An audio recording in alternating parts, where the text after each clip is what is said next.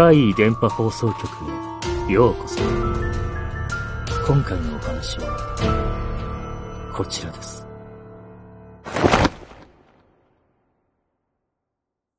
閉店作業。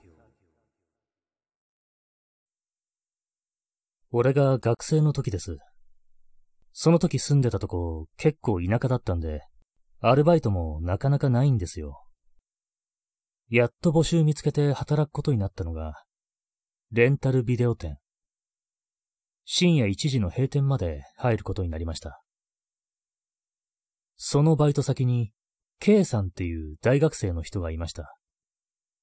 彼が週5とか週6とかで働いてて、閉店作業までやってたんですけど、大切な国家試験が近づいてるってことで、シフトをだんだん減らしていかないといけなくて。で、最初は俺と K さんが一緒に入って仕事を教えてもらって、一人でできるようになったら、徐々に K さんとシフトを入れ替わっていく。そんな予定でした。夜は暇なんですよね。返却ボックスはないから、滑り込みで借りたビデオを返しに来る人は稀にいるそうですが、夜の23時くらいになったら、店内はもうガラガラです。おかげでゆっくりと閉店作業を教えてもらってました。先輩の K さんですが、AV が好きだからここで働いてるって言ってきたり、まあ明るくていい人でした。そんな K さんが、閉店間際に、すごく綺麗な女のお客さんが来るって言うんです。何でも気がつくと、18金の AV コーナーにいて、ずっと棚を見てるんだとか。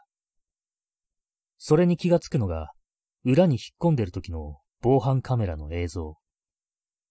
夜は暇なんで、こっそりバックヤードで座ってゆっくりしてることもあるそうですが、そこのモニターで防犯カメラの映像が見れるんです。お客さんが入店した時のドアの音には全く気づかなかった。けどモニターに女性が映ってる。髪が長くて、服装はジーンズとかそんなラフな格好。AV のとこ見てるし、恥ずかしいだろうから声をかけたことないけど、今度行っちゃおうかなとか話してます。それ聞いて俺、すっげえ引っかかってることを思い出したんです。このレンタルビデオで働く前、俺、コンビニでバイトしてたんです。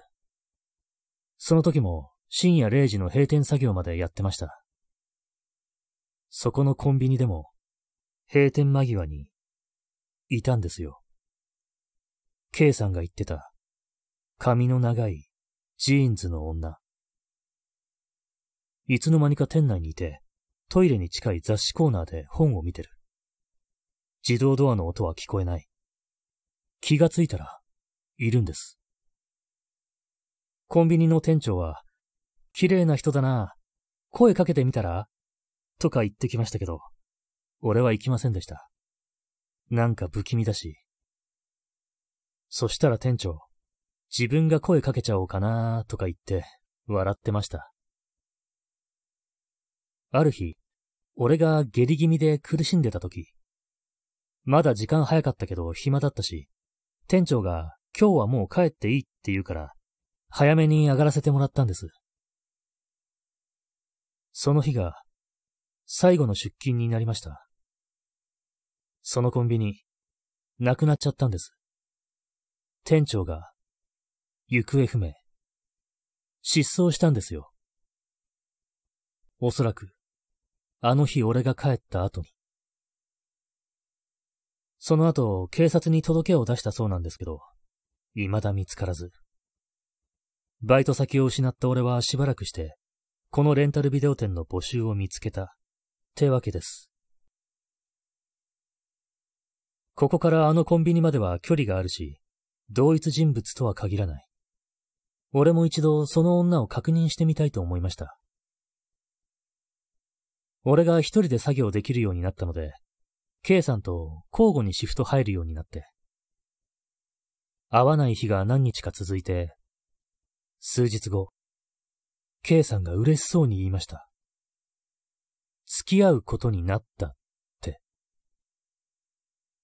詳しく聞くと、K さんがついに彼女に声をかけに行って、それで、自分とは付き合えますか？付き合いませんか？みたいなことを言ったときに、彼女がうなずいたと言うんです。え？それだけ？彼女の名前は何をしてる人なんですか？俺が尋ねても、K さんは知らないって言うんですよ。そういや聞いてないって。店の登録情報からわかるかと思いきや、彼女、結局毎回何も借りてないので、多分会員証すら作ってないですね。それで、付き合ってると？よくわかりませんが、どうやら大学の友達にも彼女ができたと言って回っているようでした。後から知りましたが、みんな俺と同じような反応だったようですね。それから数日後に K さんと会った時、落ち込んでましたね。やっぱり、付き合ってない。彼女じゃないって。あれ以来、会えてないんでしょうね。まあ、正気に戻ったって感じでした。俺は、いいじゃないですか。これで国家試験の勉強に集中できますよね。って励ましておきました。そんなわけで、K さんが本格的に試験勉強に入るため、しばらくバイトには来なくなり、俺と店長で深夜の閉店作業を含めたワンオペを乗り切ることになりました。店長に会った時、こんなことを言うんです。閉店間際に、すごく綺麗な女性のお客さんが来る、俺は嫌なものを感じながらも、店長に、声かけない方がいいですよ、と言っておきましたが。そっから2ヶ月くらいしてからだったかな。その店、なくなったんですよ。店長が失踪しました。閉店作業もせずに、深夜にそのままいなくなったみたいだってあのコンビニの時と同じ。あの店長、オーナー兼店長だったので、店を閉める手続きで、弁護士とかいろんな人が来て話し合ったみたいです。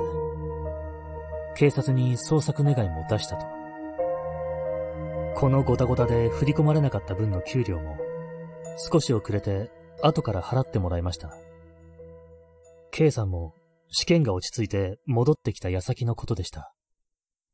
その時聞いたんですけど、K さんがあの女に入れ込んでた時は気にしてなかったようですが、後から考えるとおかしいことだらけだったと。いつどうやって店に来たのか、そして帰ったのかもわからない。台風の日、例によって車で来た気配なんかないのに、あの女は全く濡れていなかった。なんてこともあったそうです。断言はできませんけど、前のコンビニも、今度のレンタルビデオも、店長の失踪に、あの女が関係しているんじゃないか。そう考えてしまうのは、俺だけでしょうか。俺の知る限り、どちらの店長も、まだ見つかっていません。